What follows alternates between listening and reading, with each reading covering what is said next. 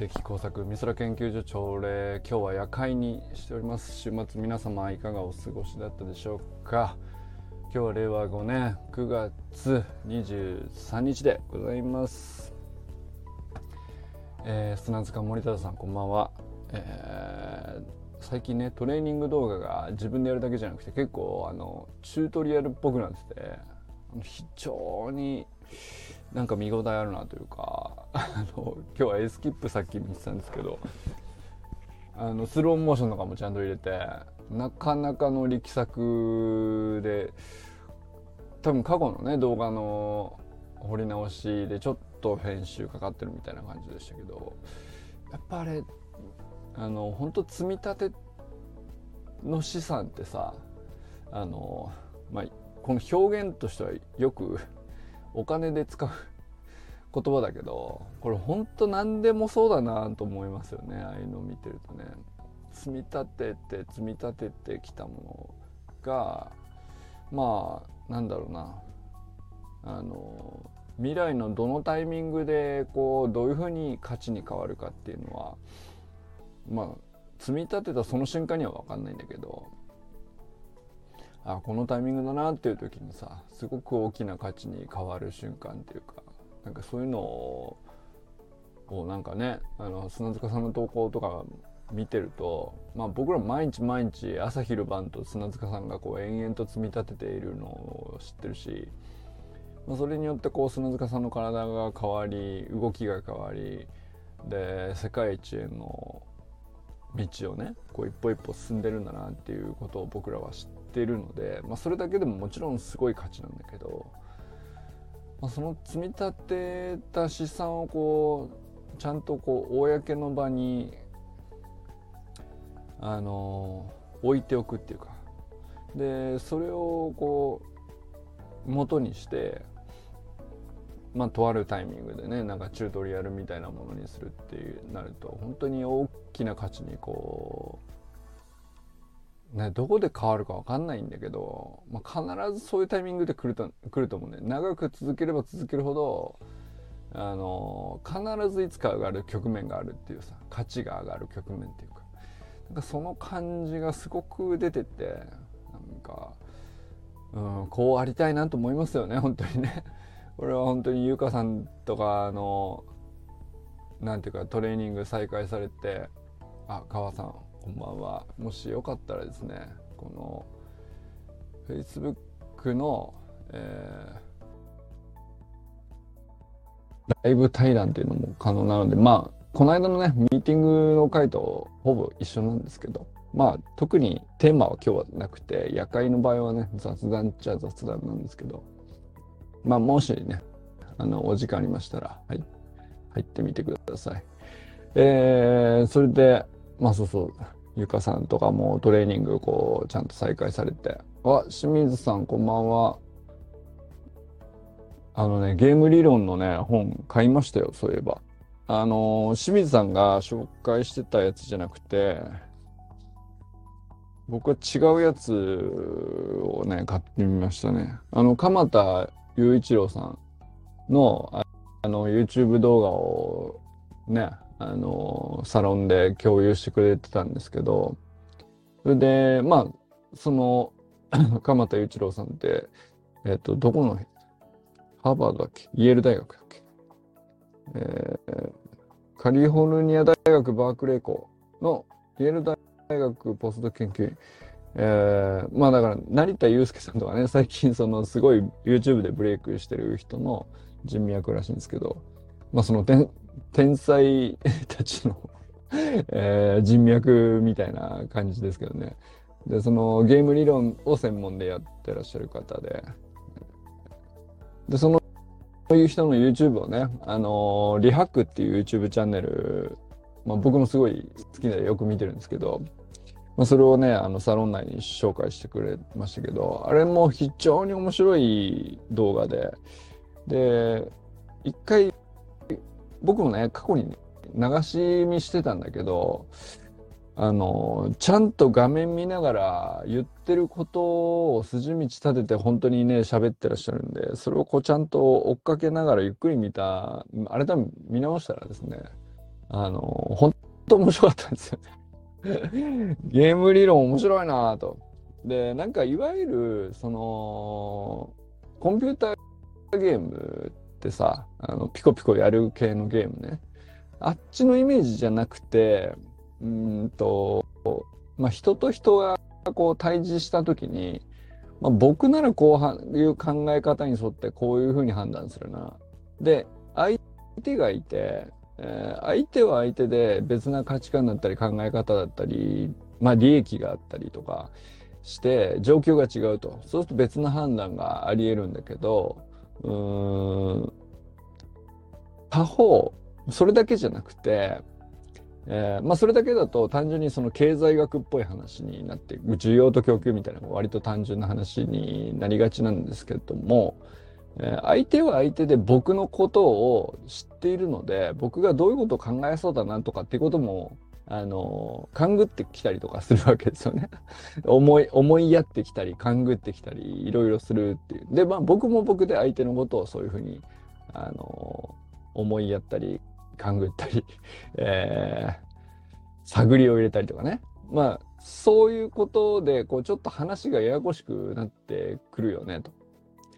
そうすると、最終的に下す判断って、どこに行くのかなっていうのは、あの、必ずしも、うん、パその第三者が見た最適解っていうか、合理的には普通こうするでしょっていうところには、意外といかないよね、と。まあ、割とそういう話がね、あの、鎌田さんが解説されてたことなんだろうなと思ったんですけど、で、そうすると、意外とその人間社会において、あの、合理的にはこうだよねと。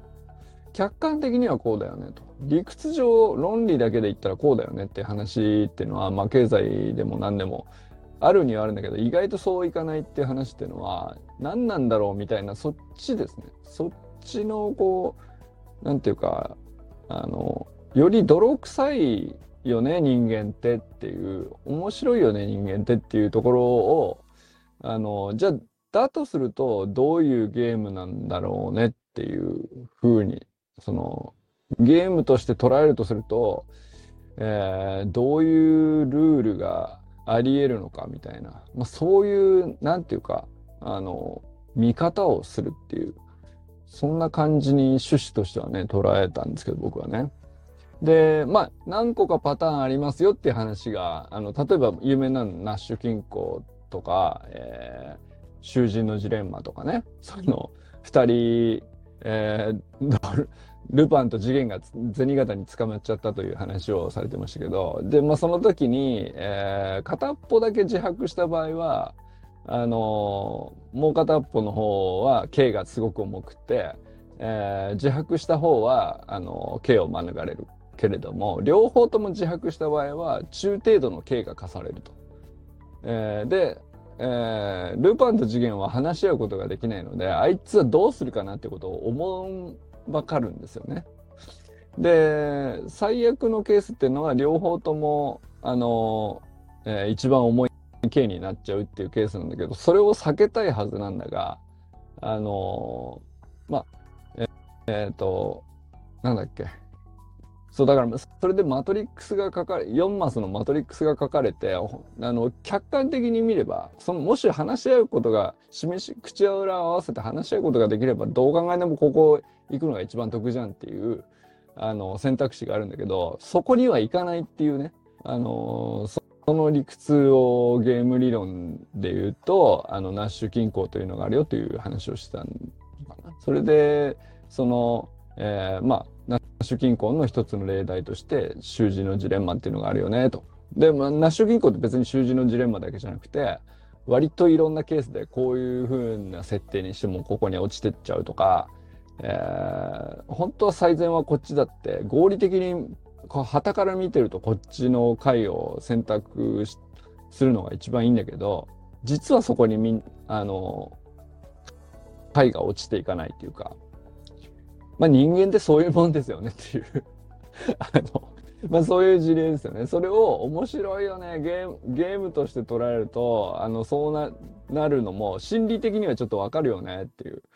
だから、あの、心理学も入ってるし、その人一人一人がどういう哲学を持って生きてるのかみたいなのも絡んでくるなと思って、ま結構なんていうか広がりのあるいいきっかけだなと思いましたね。だから週末僕、その、そんな、なんていうか勉強したってわけじゃないんだけど、まあ、その清水さんがゲーム理論の YouTube の動画をね、シェアしてくださって、まあ僕もこうこういう本を買ってみたんですけど、この鎌鎌田雄一郎さんの本ですけど、で、これは、あの、小学生が、あの、悪いことして、えー怒られそうになるんだが、しらばっくれたりとか、まあなんかその、ありそうな話を、あの、まあ、あるあるな話なんだけど、それをゲーム理論のうちの、こういうケースで説明できるよね、と。まあ、あの、あるあるの物語をこう読み切って結末があるんだけど、まあそれを、まあこういうパターンってよくあるじゃん、人の話、人と人がこういうふうになんか、あの、偶然こういう行き違いがあったりとか、こういうふうに思っちゃうよねとか、相手のこととどういう、あの、考えちゃうよねとかっていうので、あの、陥っていく、まあ、るあるなストーリーですね。その、で、それをゲーム、ゲームとして捉えてるんですよね。その少年 A が、えーここ断るのはどうなのかなとか、ここはしらばっくれた方がいいのかなとか、いや、でも正直に言っちゃった方が、あの、実はこうななるんじゃないかと期待できるけど、でも相手もいることだし、とかっていう、その、心理も働いて、その心理状況も含めてゲームとして捉えると、まあこのパターンがよくある、あるっていうふうに理論的には言われてるよっていうことが、こう6パターンぐらいね、えー物語で書いてあって、足並み揃えゲーム、先を読んで時間を遡るゲーム、えー物事は順番が大事だよゲーム、恋はルーレットゲーム、コミットメントゲーム、えーとかっていう感じで。なんかそのまあ小学生の話なんだよ。あのーまああるよねちっちゃい子だからっていう感じで読んでるとまあ大人も結局同じことやってるよねっていうね まあそういう感じですね。まあ、結構面白かったですね。ででなんなんだろうなその僕はあのゲーム理論っていうのをこう勉強しようと思ってたのはだいぶ昔だったんだけどなんかそれこそナッシュ均衡とか囚人のジレンマとかをこう真正面からガチで解説されてるようなガチガチの本をちょっと買っちゃって、えー挫折したっていうことが何年前ですかね。もう5年10年ぐらい前だと思うんだけど。でですっかりけ結局忘れてたんだけどなんかこうこの23年ぐらいで心理学とか脳科学とか哲学とかちょこちょこかじり始めたら意外とその組み合わせがこう多分自分の頭の中では効いてきてるのかなと思ったんですけどそれで面白いなと思ったのが同調圧力ってこれしばらく前にね 僕ちょっと話題にした気がするんですよね。ないつぐらいだったかな同調圧力の話したのね。まああの別になんだろう。そんな同調圧力なんてさ振りかぶって大きな言葉にしなくたってまああのできるだけみんなと同じような行動してる方が安心であるよねというふうに人間の脳が作られてるんで別に圧力誰かがこう悪気を持ってかけてるわけじゃなくて、まあ、自然にみんなお互いそうなってくよねっていう話でしかないんだけど本当はね。ただまあわざわざピアプレッシャーとか書いてあってさ。であのまあ人間ってこう集団で固まってまあ個体は弱いんであの生物としては、まあ、集団で固まってあの動きを統一させて、えーまあ全体最適を優先するように脳みそができてるもんだからあのまあ相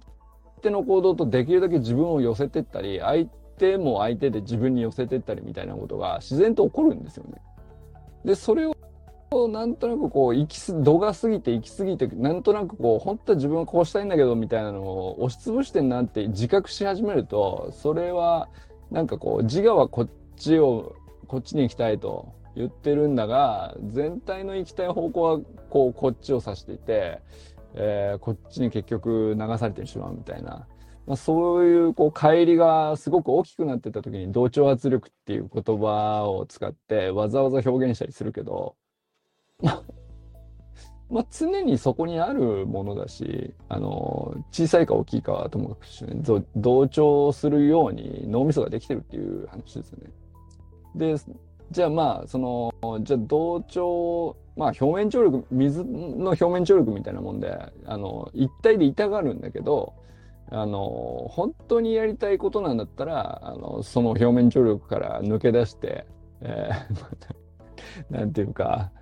あの、自分が本当にそっち行きたいんだったら、あの、一人になってもそっち行けっていう風に抜け出していくにはどうしたらいいのみたいなのが結局哲学なんですよね。その、自分とは何かとか、自分はどうしたいのとか、私は何で、何のために生きてるのだとか、その、私は将来どうなりたいのであるみたいな。まあだから本当にそう、これも清水さんのきっかけでね、いろいろ考える時間が増えましたけど、で、じゃあ同調圧力とそこから抜け出すための思想っていうのか、まあ、あの、流されがちなのは全員そうなんだけど、そこから抜け出す術を知ってる人もいるんだよね。で、そういう人ってどういう人なのかなみたいなことをですね、考えると結局それが哲学になってて、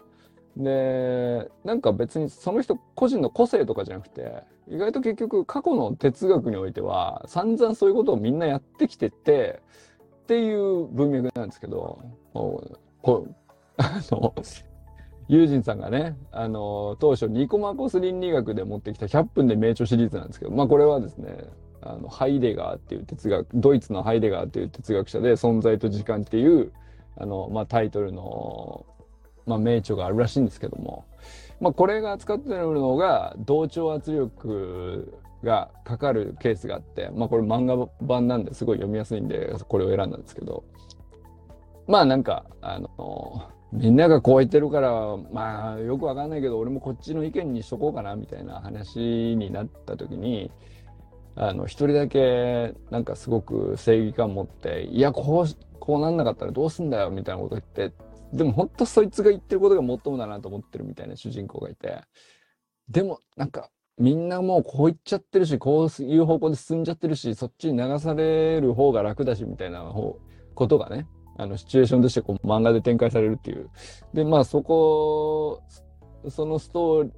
まあよくあるあるなストーリーのあの裏側にこう存在と時間っていうハイデガーの哲学で、えー、まあ彼が一生かけて解き明かしたことはですねこういうことであるみたいなのをこう裏で解説していくみたいなまあなんかそういうそういう感じの話ですね。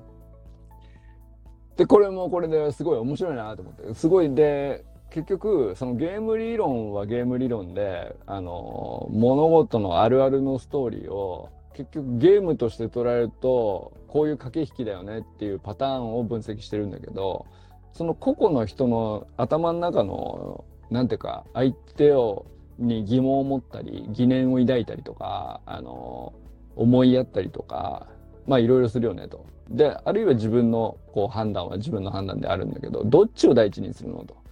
その他者と自分とどっち取るのみたいなこう疑念を持って結局ここに落ち着くであろうっていうあの合理的な回ではなく人間とはこういうところに落ち着くのがあるあるであるみたいな話をゲーム理論では語ってんだけどじゃ個人に目を向けるとそのその人の哲学はどうやらこういう習性で動いているからあのそのゲーム理論の登場人物の一人一人の動きっていうのはこういう判断をするんであるっていうなんかつながりが感じられたんです僕はね。で面白いなと思って、なるほどと。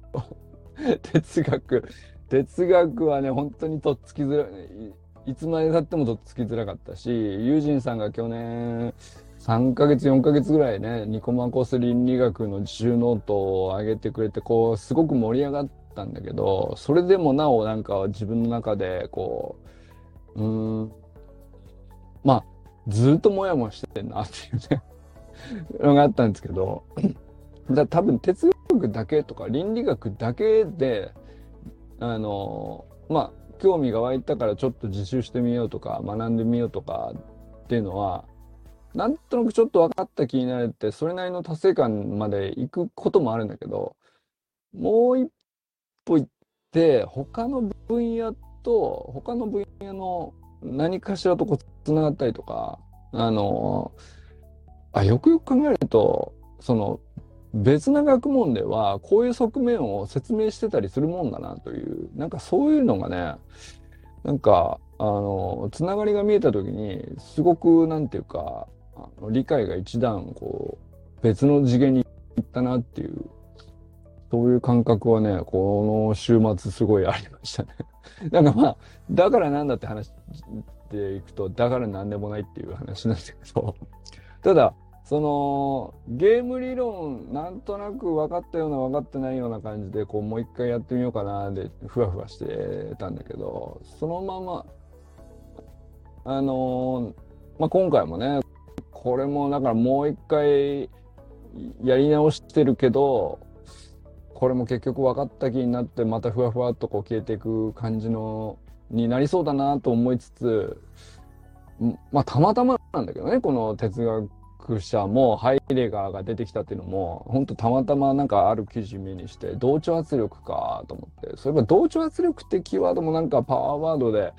俺結構何度か気にしたことがあるから同調圧力って何なんですかね？みたいなそのそれをなんか哲学者は一生かけてなんかそれを考え続けたりしてるからその人はどういうところに落ち着いたのかみたいな。あのなるほどね。というところはねあの触ってみるとこれ意外とねその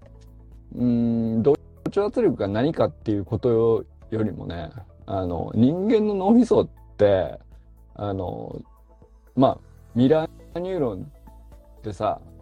こう要するに見たものに自分を寄せていくようにお互いできてるもんだからまあその脳科学とも言えるし、えー、哲学上の同調圧力と自我がこう同調から抜け出すみたいな話でもあるしでそのなんか人間の習性を前提にしてゲーム理論が組まれてたりとかあの、まあ経済学も結局そうなんだけど行動経済学とかまあその辺こうなんとかこういろいろちょっとちょっとずつこう聞きかじってるような話っていうのは結局こうなんか学問分野は全然違う前提で話をしてるんだけど結局なんか割と同じことみんな言ってんだなっていう感覚がね あの最近はしてますよね。うん、まあこの週末なんかそんなのがねこう感覚として得られたのはすごく面白かった。だからユージユージさんじゃなくてあのそうそうえっ、ー、と清水さんがね、えー、ゲーム理論の本読んでますと鎌田裕次郎さんの本読んでますというのをストーリーズに上げてたんでえ何の話ですか？ちょっと自習ノート書いてくださいって言ったら、あの、まあ、この、えー、YouTube チャンネルの ReHacQ の、あの、に出てる鎌田裕一郎さんの動画面白いですよ、つって紹介してくれたじゃないですか。で、そこから始まってちょっと、鎌田さんの別な書籍を読んで、な、なるほどなと思いつつ、鎌田さんの書籍でとどまらず哲学に行って、哲学って結局その全ての学問のベースになってるって意味こういうことかみたいなのがねすごい腑に落ちたりしましたよね。はい。えー、なんだっけ？実は、えー、こんばんはのご挨拶をしてた途中でした。川明郎さんが最初に来てくださったんでしたっけ？川明郎さんこんばんは、えー、ありがとうございます、今日も。えー、山田友人さんこんばんは。中村修さんこんばんは。えー、清水信之さんこんばんは。ありがとうございます、今日も。えー、そして、安倍由紀香さんこんばんは。なんかあの、ストーリーズにね、すごいキラッキラな写真が入ってましたけど。あれは何ですか？あの、ちょっと、あそこに行った話はね、あの、30日にね、来週いよいよ雪か歓迎会なんですけども、あの、ちょっと楽しみにします。あの、ちょっといろいろ聞かなきゃいけないことな。何ですか、あそこはと。うんえー、小山愛さん、こんばんは。あ、そうそう、小山さんがね、えー、Facebook の公開のウォールに、ご自身の公開のウォールに、初めてだと思うんですけど、あの、記事を投稿されてて、まあ、大田区のね、あの、まあ、とあるいいお店があって、そこで、えー、まあ、日曜日だっけ？あれ？土曜日だったっけ？あの、まあ、2時から、ちょっとこれからの素敵なイベントがあるんで、よかったら、まだチケットあるんで、あの、ぜひ皆さん来てくださいと。まあ、そういう、まあ、食関係のね、あの、セミナーみたいなイベントなのかな。あのまあ、来てくださいって呼びかけをされてて、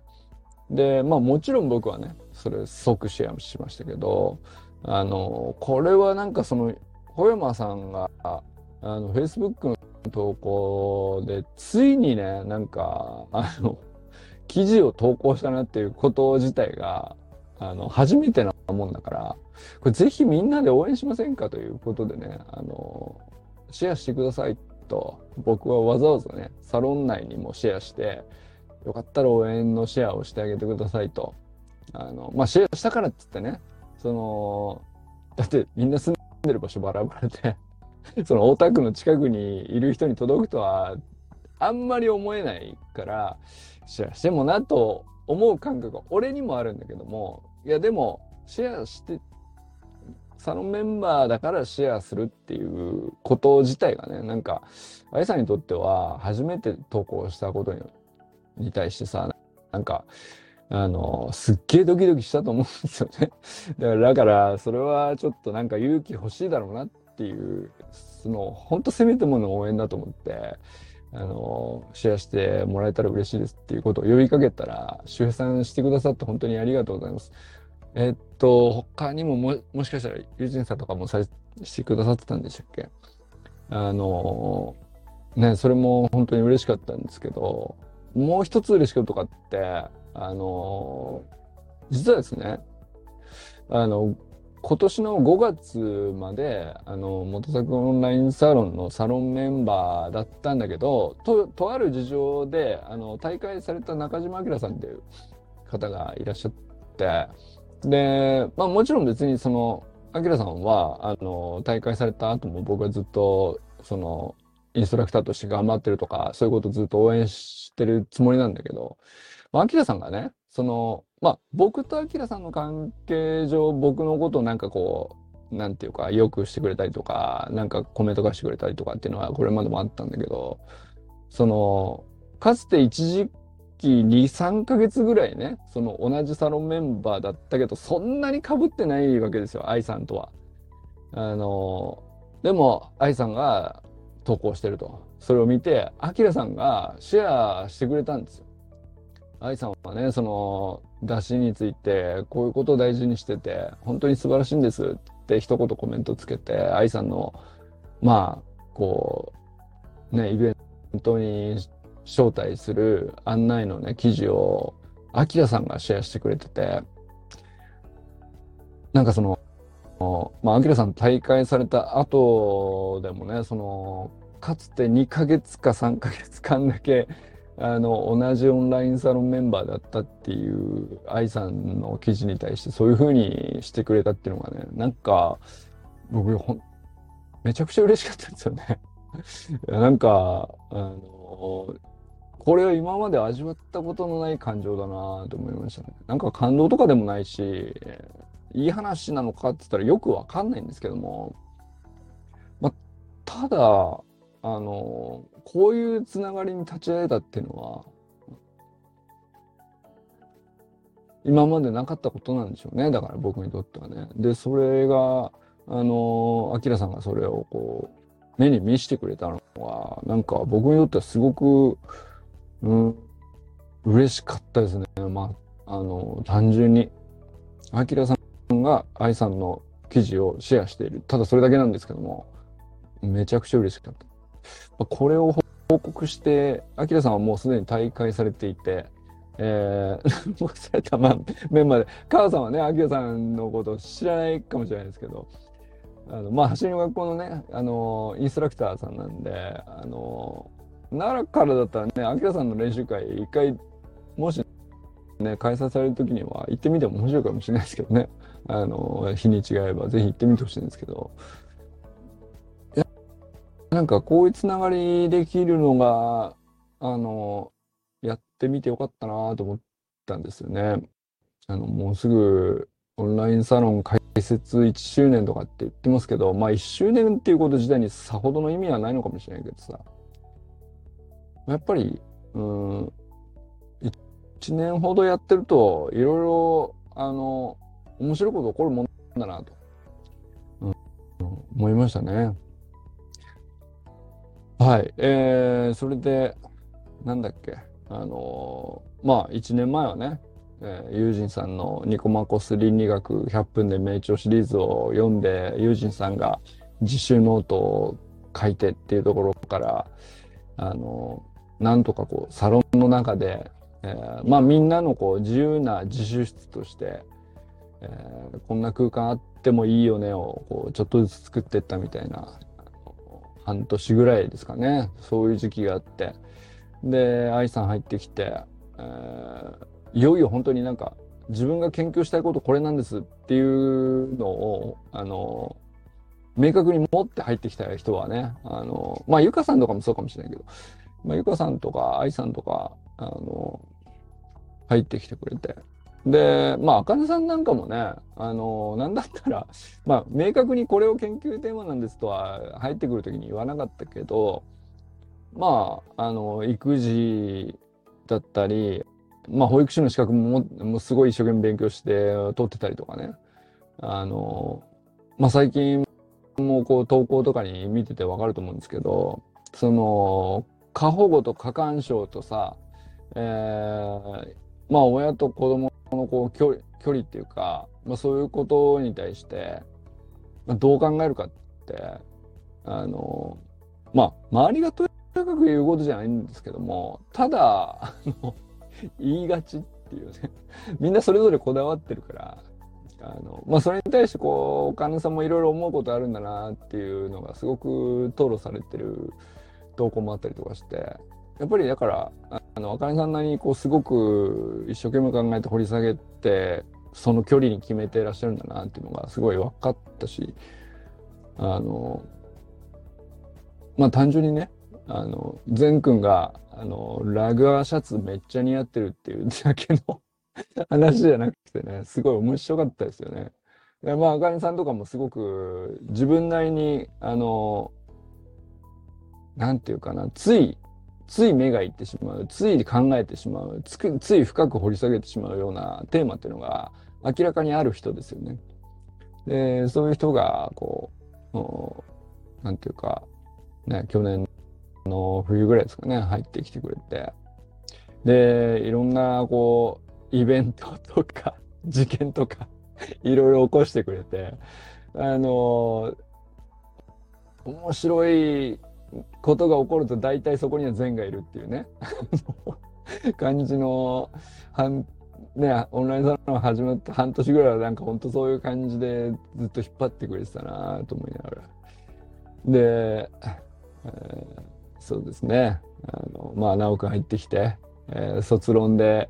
え、コーチングをこう深めていくにあたってこういうこと考えてますとか卒業論文でコーチング学んだ上でじゃあ自分は将来どうしたいのかみたいな、まあ、それそれを考えること自体が哲学そのものなんだけどあのその中でもコーチング哲学っていう分野があるっていうことに目をつけて、まあ、自分がこう大学を卒業した後どんなコーチたちのコミュニティをこう結成してですねあの、まあ、日本のスポーツ界にとってどんな貢献が自分はできるのかみたいなことをねまさに哲学してんだろうなと思いますけどその実践の場にしてくれてで、まあ、素晴らしいセミナーまでしてくれましたこの間はね。で今は仙台ですか？仙台に行ってえー、イーグルス応援してたのかな？わかんないけど。まあでもなんか本当にアクティブにあちこち行ってこんなことを学んだとかこんな人がいたとかこういうふうに実際にはやってたっていう実際の場を共有してくれたりとかあのなんていうかな勉強熱心でもあるしあの研究熱心でもあるし、えー、アクティビティもものすごいエネルギー量っていうかね動き回る量も凄まじいですよね。それでいってあのなんていうかキャラクターとしては控えめっていうね。そのどうやったらこうなるのかなっていう。もっと俺が俺がってなっていい武器を大量に持ってるからなんでこの20代でさ持ってる武器をこうドヤ顔で見せびらかしたくなる年齢だと思うんですけどその嫌味もなくですね。こんなにまっすぐに、えー、真ん中をですね突き進むというあの22歳佐藤直あの名前の通りにねあの生きてるなーっていう感じですよね。いや面白いな。なんか別にこんなこう1年経ってるから1周年だから振り返るっていうつもりのあの回っていうわけじゃないんだけどなんとなくそうなってますけどね。別にそういうつもりじゃないんですけど。あのそうだな。であとは山本健太さん。まあ言わずもがなんですけどね、えー、健太さんのために立ち上げたというのはあの当初こそそうだったけどもうねなんていうか最近のサタデーナイトミーティングのアーカイブとかあの見てますか？皆さん。見た方がいいですよ。足の学校のオンラインスクールの皆さんはね当然見てるもの前提で話しますけどもうぜひ見てほしいんですけどいやなんかもう健太さんのねあのまあ当初は別にその MC のお手伝いするとかっていうつもりでこのオンラインサロンがあるっていう文脈では別にないんだけどただ当然ねそのサタデーナイトミーティングはそのオンラインスクールのコンテンツの一番重要な部分なんでまあ健太さんがどれぐらいこう楽しそうにやってるかっていうのはねこう指標としてずっと見てるんですけど最近本当最高だなと思いますよね。いやなんかあの内容も素晴らしいし健太さんのこう回しの技術も素晴らしいし、えー、まああのいろんな人いるじゃないですか。もう小学生からあの上はねガチの大人でバリッバリのこうフィジカル持ってる人まですんごいレベル高い人も最近いらっしゃるんで。でそういう人に至るまでこう1時間をこう最大限こう本当にね、それか、それこそ新規から古参まで、砂塚さんとかもたまに出られてるし、周平さんとかもね、あの、明さんとか、周平さんとかもたまに出られてるも含めて、あれをね、なんていうか、1時間に収めつつ、あのみんな今日この1時間切って参加してよかったねって感じにするって、まあ、とてつもない ことなんだよね。それがさあのー、やっぱその健太さんもともとねその小学校の先生だからこうそういうなんていうの仕切って回しして振ってみたいなこと自体があの素養はもちろんあるある人だと思うんですけどいや言ってもその小学生のとある学年っていうのを相手にするのともう点でバラバラの年齢で すっごいもう3ある人は3年間ずっといるある人は最近入ってきましたみたいなばらつきが全然ある中でさそれをこうしかもオンラインで特にこうあのまあ参加してる人も顔出してたり出す出してなかったり表情読み取れるか読み取れないかでもう全然話違ってくるからさ。その回しする時のこう塩梅っていうか雰囲気をつかむってめちゃくちゃ難しいことやってると思うんですけど、いや、本当になんか、あの、最近、っていうか、神がかってるなって。思いますよね。すげえことしてんな、この人と思って。だから、あの、まあもちろん、もうね、あのもはや、あの、もう手作がこう、健太さんのお手伝いできるっていう範囲自体がもうね、残ってないんでしょうけど、まあでも去年はなんとなくこう、ちょっと、ちょっとはね、なんか、あの、お手伝いできる自分であるために、あの、コミュニティを運営してるオーナーであるっていう立場を共有するためにね、わざわざ、あの、このオンラインサロンを自分も作ったんだけど、まあでも、それをやって、で、健太さんは健太さんでこう、なんていうか、本当に長いこと這いつくばって、もだえてやってましたけど、えー、砂塚さんのエースキップ投稿素晴らしいですよね。うん、達也さんの息子さんのバンディングとか、明さんの誰に続けているのかわからないとか、そうだよね。いや、ほんとそうそうそうそう。なんか、あのー、過去2年間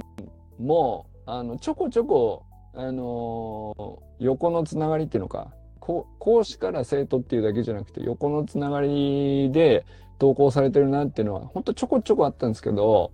あのー、次元が一個、こう別のところにこう、ステージ上がったなっていう気はしますよ、本当に最近のやつね。砂塚さんのエースキップの話とかって、ちょっと皆さん来る前にね、僕が一人喋りで、こう、冒頭10分ぐらい喋ってたんですけど、そうそう、あのー、本当に、だから、砂塚さん個人はさ、何を積み立ててるかっつったら、あの、毎日毎日同じことをトレーニングで積み重ねて、映えない姿だけど、ひたすらそれを朝昼晩投稿して、で、それは何のためかって言ったら自分の世界一への道として、道筋としてやってるんだけど、もう本当積み立てってその自分を世界一に持っていくための積み立てであると同時にさ、まあ、過去あのトライしたでできるようになったあのエースキップの投稿があの別な人から見たらものすごくいいチュートリアルになるっていうものすごく大きな価値の変換が生まれるっていうのがね多分最近のね、砂塚さんのこう、エスキップのチュートリアル投稿とかさ、そういうところでこう、積み立てたものって、単純にこう、だんだんで、あのま、っすぐ上がっていくんじゃなくて、ある時にあるタイミングで、あのものすごく大きな価値に跳ね上がるみたいなことが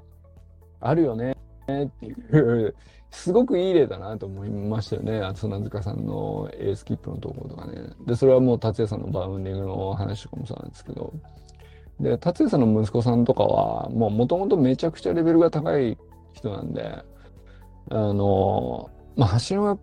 校のあのドリルを直接順番にやってたっていう感じではないというふうに達也さんご自身はおっしゃってましたけどまあ、それはね、ユージさんとかも、コーダイ君とかもそうだと思うんだけど、でもそれでも間違いなく、あの、まあ、お父さんの達也さんが、お父さんの友人さんが、あの、ドリル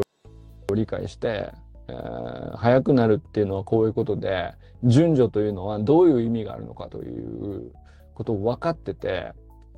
えー、自分も実践するということを背中として見してるっていうかあの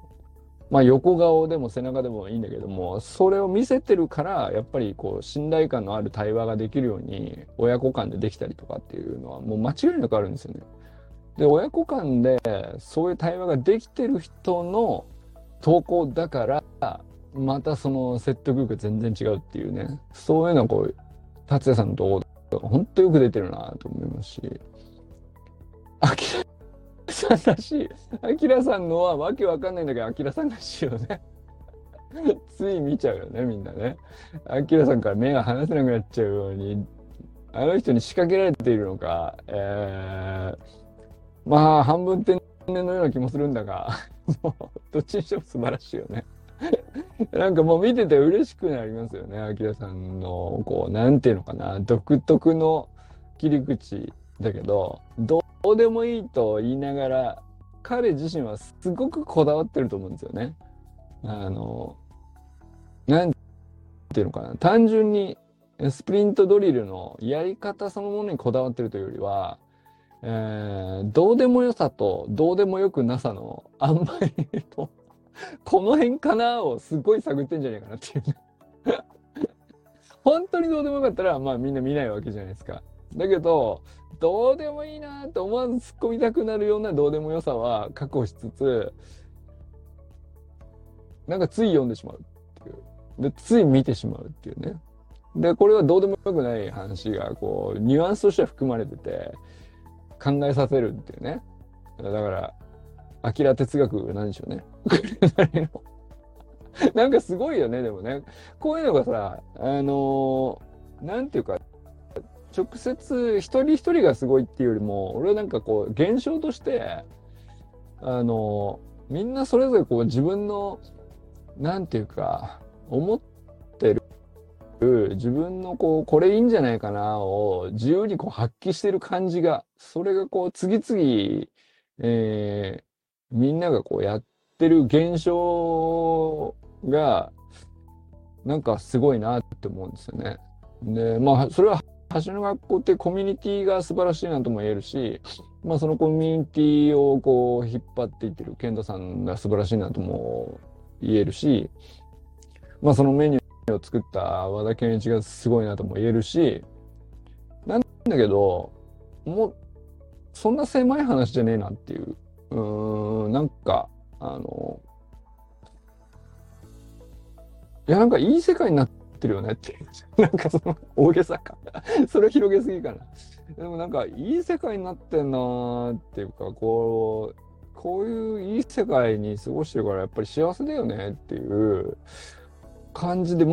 毎日生きられるんですよね。それがね、なんかこう、最近すごい思うな。なんか、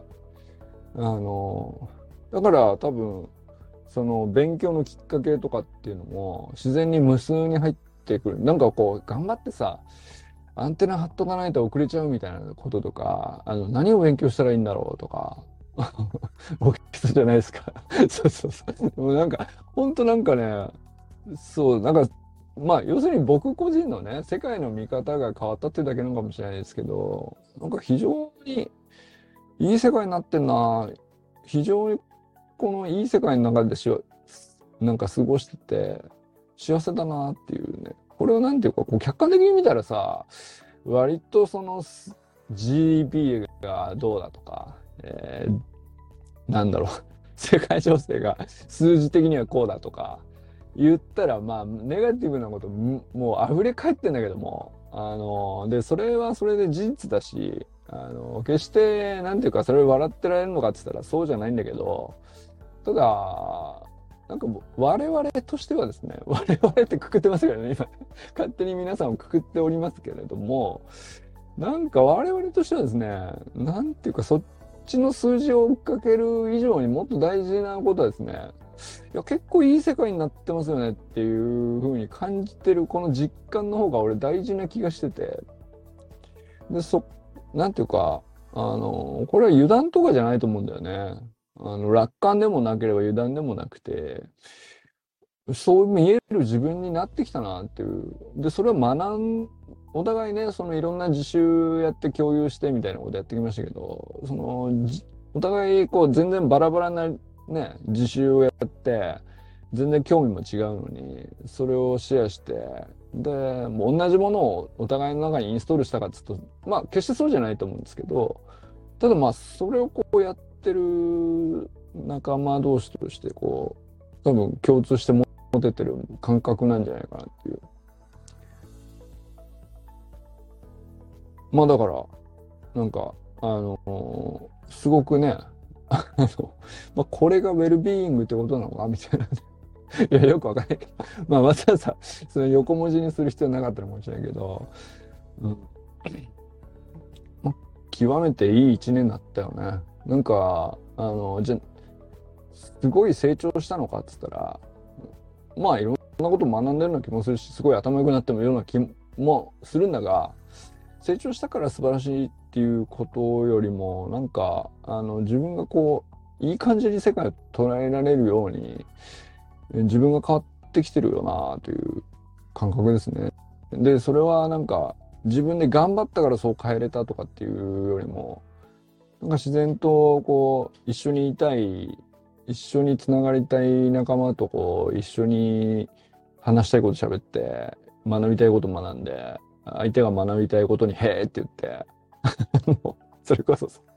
同調同調し合ってただけなんだけども。これは別にそのこれも同調圧力だと思うんだよね。良い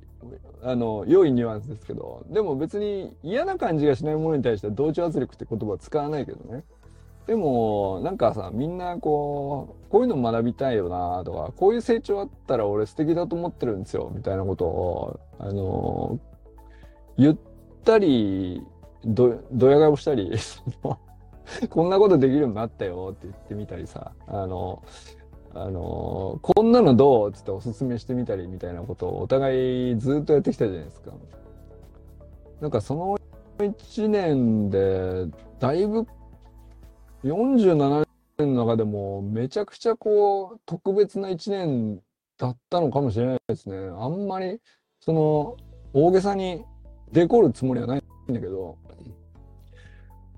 まあ一日年全部ね特別といえば特別なんだけどあのですか今年みたいな1年はひょっとしたら確かになかったかもしれないですね。あの特別なんかものすごいあの自分が頑張ってこれを成し遂げたとかそういうわけじゃないし、うん、まあいつも今まある意味今まで通り延長線上でねこう仕事にしてもあのこけたり 起き上がったりやっとたどり着いたりみたいな。あのまあこれいつも通りなんですよねはっきり言ってね。あの論文がリジェクトされましたみたいな話とかさ。あの論文がやっと通りましたみたいな話とかさ。あもう落ち込んだりやっと通って嬉しいってなったり、えー、新しくこういう人に出会ってこの人面白いってなったり。まああの毎年のように何かしらそういうことやってるんですよ僕はね。で別に変わんないっちゃ変わんないんだけどあのー、でもなんかが特別なような気がしてるっていうねそんな感じですね。はい、ということで、今日はね、あのー、まあ、もしね、誰か、これ、夜会の場合はね、対談モードで誰か入ってきたら、あの、その人と雑談して終わるっていう感じなんですけど、まあ、今日はね、結果、あの、一人になりましたんで、この辺にしようかな、それそれ。私の場合、体鍛えてスポーツで出して、自分に身体的に余裕が出てきたら、周りを見る余裕ができた。なるほど。だからこそ他の人の良いところが見えて尊敬できるようになった。素晴らしいですね。素晴らしいですね。まずこれ、まあ事実そうなんだと思うんですよね。まあ気がするっていうのは、まあ気がするのかもしれないけど、実際、その順序で起こったことは確かなんだと思うんですよね、清水さんの中でね。で、まあ、要するに考え方を学んだりとか、知識を学んだりとか、あの一生懸命こうしこうすべき、ああすべきとかって話あるんだけども、何よりも先にとりあえず体鍛えちまえっていうねこれすっげえ正しいなと俺は思ってますね いや本当正しいなと思いますねで体が健康であるが前提で、えー、正しい知識っていうのが次にやっとそれを使いこなせるあの、まあ、技術をどう身につけるかっていう次の課題に行くんですよね。で、それを課題をクリアするのにもそれなりの時間かかるから、まあ、習慣化できるかできないか問題とか、習慣ができたとしても、その、ある程度エネルギー使うことなんであれば、脳みそだってカロリー使うんだから、あの、一生懸命考えるとか、相手を思いやるとか、えー、相手のことを深く理解するとかさ、ものすごく脳みそにコストをかけることだよね。で、それができるだけの最低限の体力が必要なんですよね。で、なんかその順番ってやっぱり正しいなと思いますよね。で尊敬できるっていうか、あのー、尊敬っていうなんていうか言葉ってあのー、正確に僕はね尊敬とは何なのか俺ちゃんと理解してるのかなって思っちゃったりするんですけどでも多分自然にあこれは尊敬っていう言葉で当てはまるなって相手に対して当てはめてあの違和感がないっっていうことであれば、まあ、どんな定義であってもいいと思うんですけど、まあ、気づいたら尊敬しちゃってるっていう状態になるんだと思う。その、深く理解すれば理解するほど、ああ、なんかこう自分では通ってない道をその人なりに一生懸命やってきて、えー、その人なりに得るべきものをこう必死でもがいて手にしてでそれをこう自分だけのためじゃなくて他者のためにこのように使おうとしてるんだなみたいなことが深く理解すれば理解するほど見えてくるんですよね結局ね。そうするとまあ自然に尊敬の念があの湧いてくるっていうね損数の念じゃないですけど なんかまあその言葉は何が適切なのかわからないんですけどまああの素晴らしいなと自然に思えちゃうっていうことなんでしょうね。うん、まあでも俺もだから結局、うん、振り返るとそういうことなのかもしれないですね。うん。でなんかそのそう振り返って自分は結局こういう順序でこういう事実が起きてこういう事実が起きてってあのメタ認知できてるっていうのもこれもまあ相当なことでそもそもそれができないから苦しんでるっていう時期が過去僕らあったと思うんですよ皆さん。あの多分ね。俺もユージンさんもそれあったと思うし多分清水さんもあったんじゃないかと思うんですけどメタ認知できないもんだからじゃあまず体動かしていいんだよという根本的なシンプルな基本が見えてないっていう時期があってさなんかその自分の正しさを一生懸命伝えようとしてみたりとかあの正しいのか正しくないのかよく本当は分かっ自分でも分かってないのにあの気づいたら論破に走ってしまうみたいな 何だったんだろうなと振り返ると思い、ま、思ったりしますけどね僕はね。まあ、ないあのまあそれがね清水さんとかユージンさんにどれぐらいあったか分かりませんけど、まあ、でもそのそれほど自分のことをメタ認知するとめちゃくちゃ難しいじゃないですか。それが今清水さんにはできてるっていうことだと思うんですよね。うん。まあ、だから気がするといえば気がするでこうふわっとしてるのかもしれないけどもあの起こった事実をたど割と正確なイメージでたどれてるっていうのはあの本当すごいことだし、まあ、それをね言語化してこうやってコメント欄とかあのサロン内の記事とかで共有してくれるっていうのはこれ本当にいい研究材料だと思うんですよね。あのまさしく俺その研究所という名にあのふさわしいかどうかはまあ別に誰が決めるような話じゃないんで別にいいっちゃいいんですけども僕本当になんかあの研究所に所蔵されているべきあの文献というか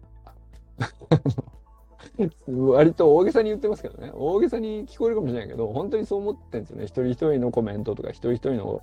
あの何気ない記事とかその人な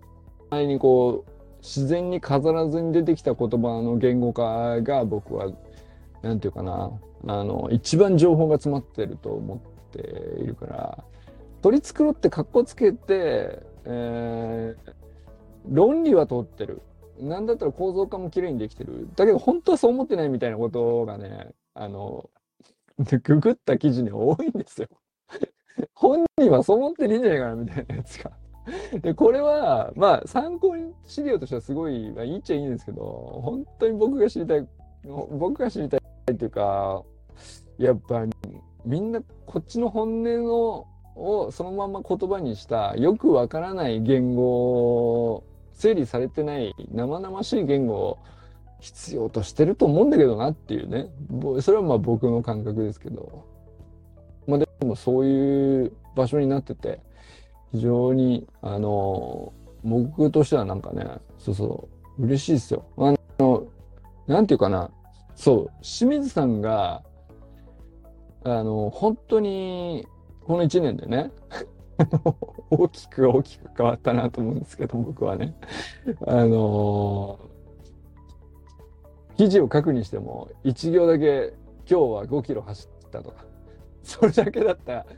段階とかあるからね。そこからして、なんか、ここのとこ数、数ヶ月のさ、清水さんの言語化って、本当になんていうか、あの、まっすぐ本当にこう思ってたんだな。過去こう考えってこういうふうに自分をこう動かしてきたんだなとかっていうことがあのていうのかな。作文がうまい下手じゃないと思うんですけど、やっぱりすげえ伝わってくるのもあるんですよね。これ本当になんか別におだててないんですよ。褒めてもいないし、おだててるわけじゃないんだけど、なんかね、俺分かっちゃうんですよね。で、多分みんな、そのサロンメンバーみんなこう、それはね、清水さんの文章読んでて、あのそう思ってんじゃないかなっていう確信も僕はあるんですよ。それはなんか、それがすごい、清水さんの投稿に関してはね、あの、特に僕はね、ありがたいなと思ってるところですね。まあ、今回もね、ゲーム理論の投稿を出してくれましたけど、おかげで本当にいい週末になりましたね。あの、本当にいい勉強できたなと思いましたね。えー、この辺で終わりましょうか。えー、最後にね、ちょっと、あの、友達が書いた本なんですけど、えー、気象学者だよっていうね、あの、例として気象学の本も紹介しておきますね。これ荒木健太郎さんという気象研究所のあの研究官の人なんですけど、まあ、あの読み終えた瞬間、空が美しく見える気象の話と。えー、まあ、これ新刊で、えー、わざわざ僕にね、寄贈で送ってきてくれたんで、あのー、まあ今読んでると思うんですけど、ダイヤモンド社から出ております。1800円。えー、まあ、これ、まあ、どういう話かだけちょっと若干言っときましょうか。まあ、これね、すごく、まあ、彼今まで、その、綺麗な雲の写真をざっと図鑑にしたりとか、あの、雲粒がどうやってできるかをすごい漫画で解説したりとか、まあ、全部ヒットしてんだけど、で、天気のこのね、あの、雲の監修やったり、新海誠と監督とさ、一緒に繋がって、とか、まあ、本当にもう雲の上の人になっちゃったんだけど、まあ、かつてはね、本当に、なんていうか、Facebook のお友達で、まあ僕の本も最初ね、僕が本書いた時に、すごい応援してくれたりとか、まあそこからの付き合いなんですよ。10年ぐらい前からかな。で、まあ彼が最初に本出す時に、僕ともう一人の気象予報士さんで、みんなでプロデュースして、まあ彼はとにかくその気象研究所の中でずっと研究してる人で、外に出てくる人じゃなかったんで、なんとかこの荒木健太郎をプロデュースしてですね、世に知らしめようとしてた時期があるんですね、僕はね。で、そしたらまあ、バズっちゃって、とてつもない雲の上の人になっちゃったっていう。で、これもうな何何冊目なんだろうな、彼の本な。10冊以上出してんじゃないですかね、この10年間で。で、まあ NHK との民放でも引っ張りだことになっちゃって。で、まだ出すんかいと思いましたけど、あ、でもこれは確かに書いてなかったなと思ったのが、あのー、なんだろうな。僕が、まあ、天気予報の仕組みみたいなのも、えー、じゃあ、体気象学って体感できるものは何なのかとか、X で荒木さんの雲写真見れますが、ポイント、本当いいですよ。そうですよね。ちょっと目次だけ紹介しておきましょうか。えー、第1章がですね、体感する気象学で、味噌汁で感じる雲の仕組みとか、朝木々の茂る公園で、まあ、湯気を見たら、こういう気象学としてはこういうことがあの簡単に思い浮かぶとか、お風呂入ったら湯気出てるでしょうとか、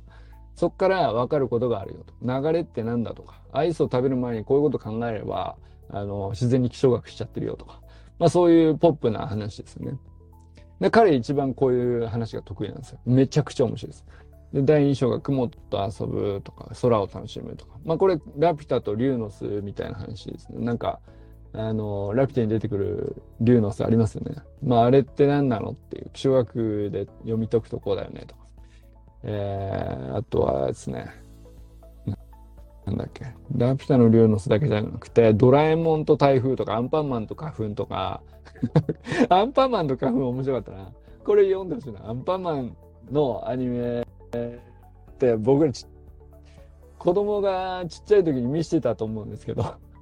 あのアンパンマンのアニメってさ、まあ、そんな書き込まれてるわけじゃないじゃん。絵柄が。その背景とかも。